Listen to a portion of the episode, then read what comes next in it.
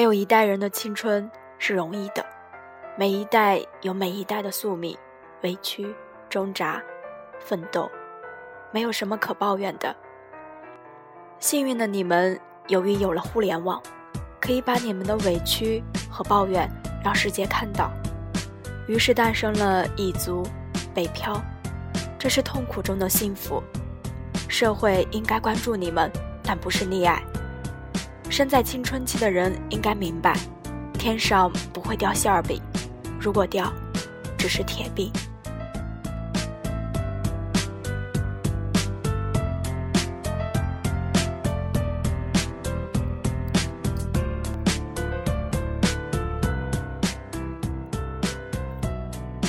亲爱的听众朋友们，大家好，欢迎收听。这里是荔枝 FM 三八九六六七，青春行走的路上，我是主播，我有很多缺点。今天要跟大家分享的文章来自白岩松的《用理想和现实谈谈青春》。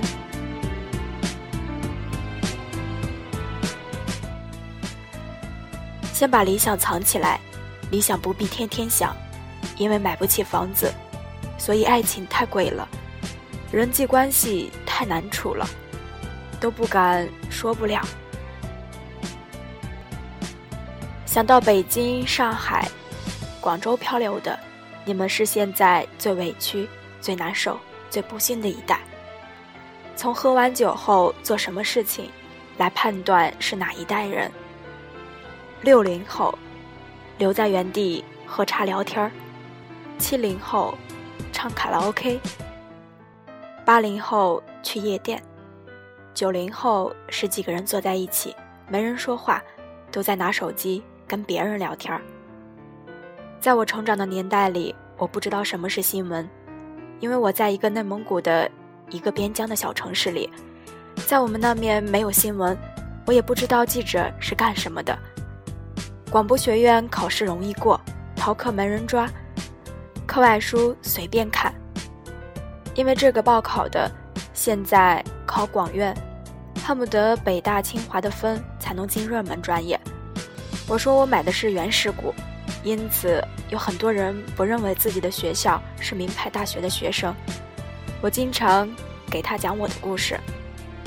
北大很牛，不是现在在那里上学的学生造成的。我们要用自己的努力，把一个学校从无名之辈变成名校。要想成为原始股的购买者，人家买的是期待，不是现货。我夫人认识我的时候，我什么都不是，只是一个很可爱的人。对于爱情来说，这可就够了。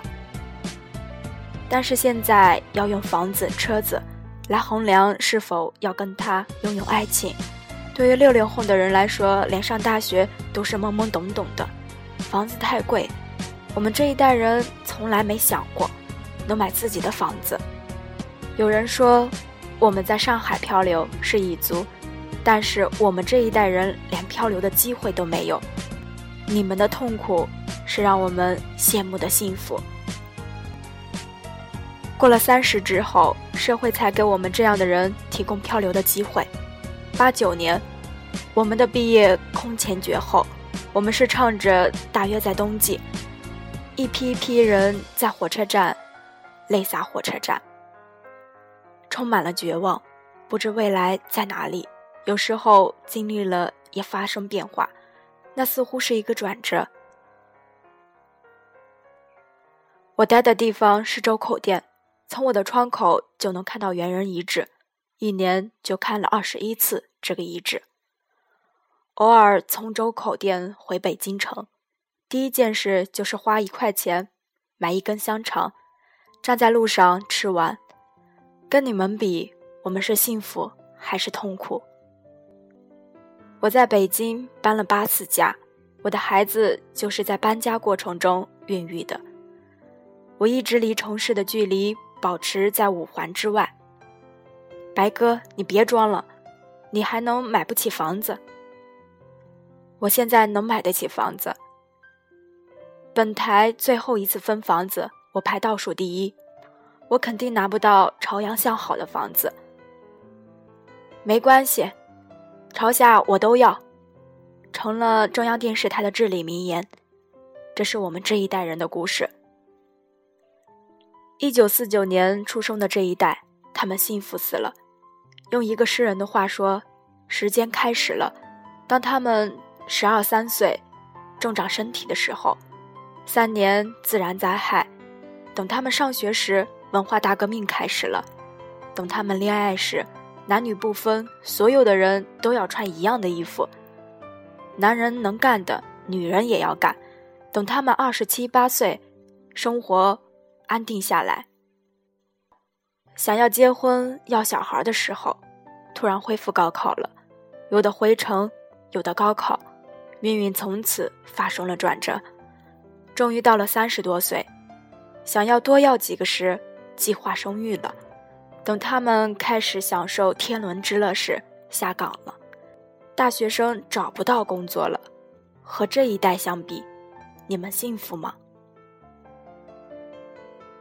再往上走。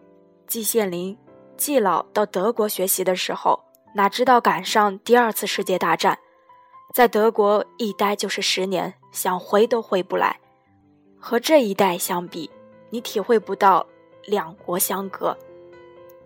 没有一代人的青春是容易的，每一代都有每一代人的宿命、委屈、挣扎、奋斗，没有什么可抱怨的。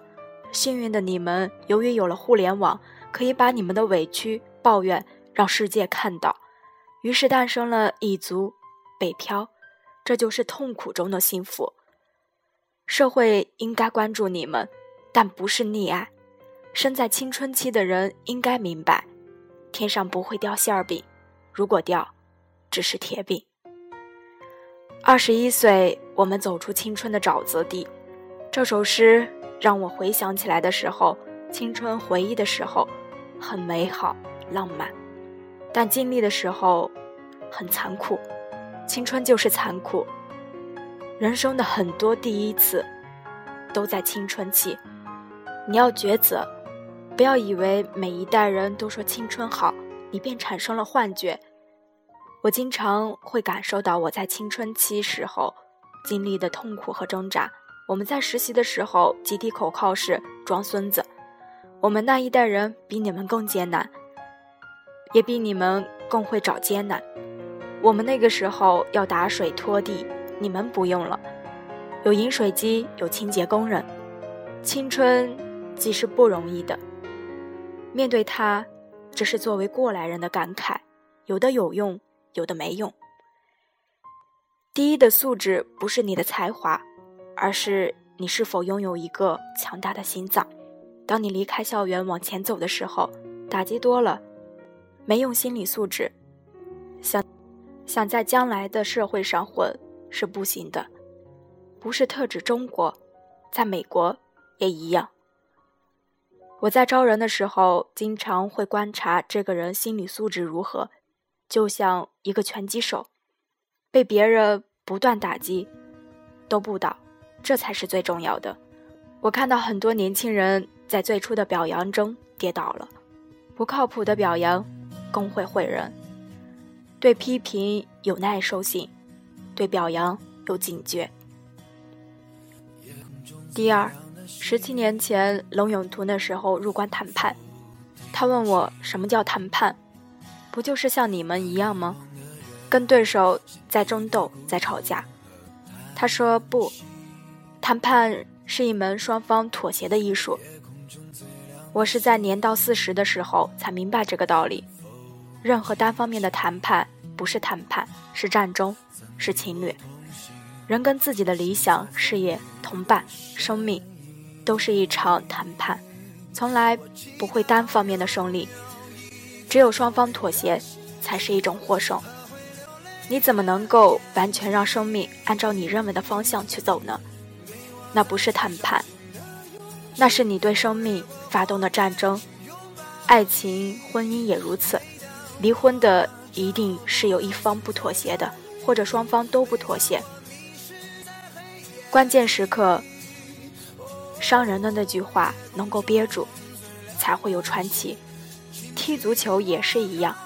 我现在一周踢两场，我的队友有三分之一是国家队，别忘了，我四十多岁了，要学会用四十岁的方式去踢足球，各种伤痛都经历了。